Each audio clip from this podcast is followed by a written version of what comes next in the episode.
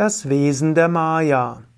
Kommentar zum Vers 109 vom Vivekachudamani, dem Kleinod der Unterscheidung von Shankaracharya.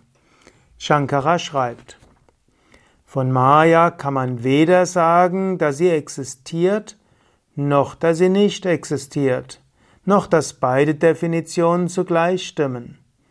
Sie ist weder vielheitlich, noch einheitlich, noch beides zugleich. Sie besteht weder aus Teilen, noch ist sie ein ungeteiltes Ganzes, noch beides zugleich. Sie ist höchst wunderbar. Ihr Wesen ist unbeschreibbar.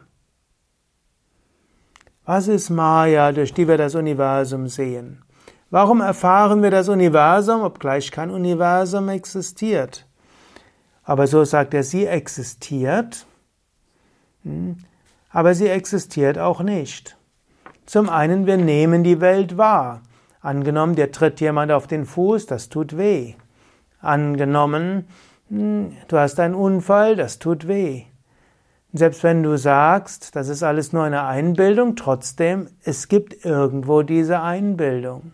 Du kannst also weder sagen, die Welt existiert, denn die Welt existiert nicht so, wie du sie wahrnimmst, noch kannst du sagen, dass sie nicht existiert, denn es gibt eine Erfahrung.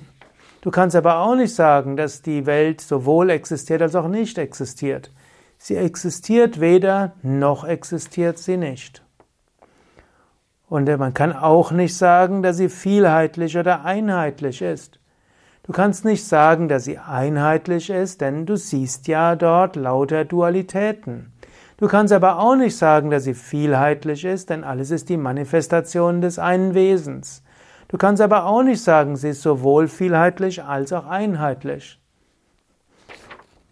Und man kann auch nicht sagen, dass sie aus Teilen besteht, denn alles ist mit allem verbunden. Trotzdem kannst du nicht sagen, dass es nur, dass sie einheitlich ist, denn du nimmst ja Unterschiedliches wahr. Letztlich ist die Maya wunderbar in ihrem Wesen nicht begreifbar.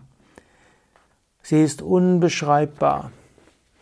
Und so rät uns zum Beispiel Krishna in der Bhagavad Gita, Brahman als das Wunderbare wahrzunehmen.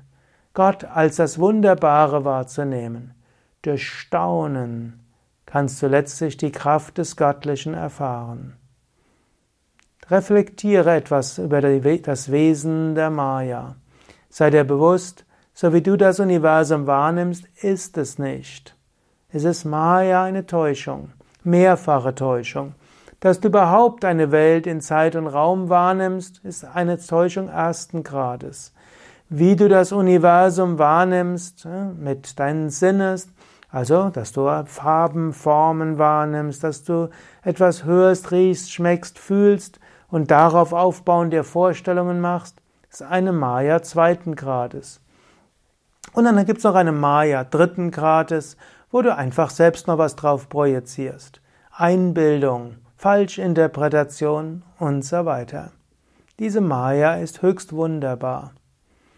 Wenn du das mal erkennst, dass das alles Maya ist, dann kannst du mit größerer Gelassenheit dich mit anderen verbinden. Wenn du erstmal weißt, dass so wie du die Welt wahrnimmst, sie nicht ist, dann sei neugierig, wie andere die Welt wahrnehmen und erkenne, ihr habt alle Recht und alle Unrecht zugleich. Großartig ist die Maya, wunderbar.